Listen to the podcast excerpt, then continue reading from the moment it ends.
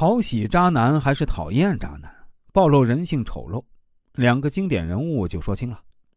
不管是生活中还是影视剧中，“渣男”这个词儿都是个贬义词，指的是随意玩弄女性的感情又不想负责任。在以前叫流氓，不知道从什么时候开始称之为渣男了。不管叫什么，都改变不了被人唾弃的本质。可奇怪的是，不是所有的渣男都让人反感，甚至还有一些呢让人同情。郭麒麟主演的《赘婿》可谓是电视剧里的奇葩了。说他奇葩，倒不是因为出众的剧情，而是因为太过随意的更新方式。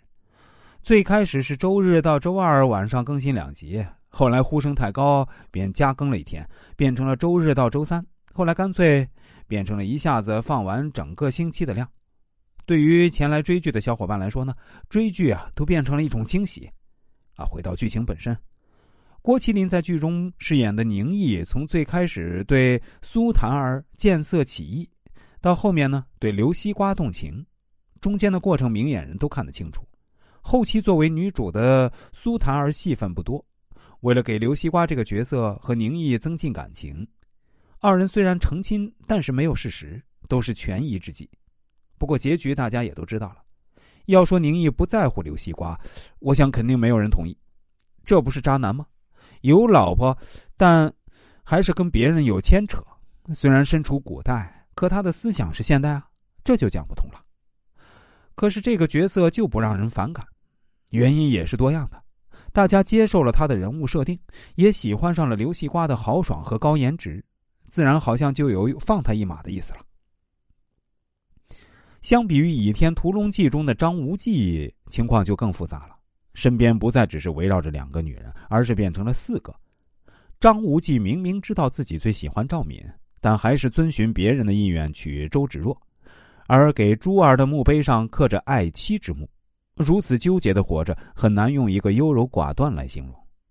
他纵然在六大门派围攻光明顶的时候拯救了不少人的生命，是他们面前的少侠。但对于周芷若和珠儿这两个他辜负的女人，他就是名副其实的渣男。可是我们还是不反感张无忌，这难道不是一个人能力的体现吗？这事儿啊，也不可能发生在一个碌碌无为的人身上。那即使侥幸发生了，我们还会是各种唾骂他，一人一口唾骂，估计啊，真能淹死人。这就是人的势利之处。对于有能力的人，我们羡慕他的遭遇，同时愤慨自己怎么没有遇到这么好的人。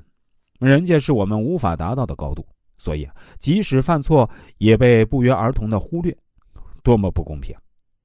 无关古代现代，看看三十而已的许环山，再看看我的前半生里的陈俊生，怕是播出当年最火的人了，还渣得一塌糊涂，被人骂得狗血喷头。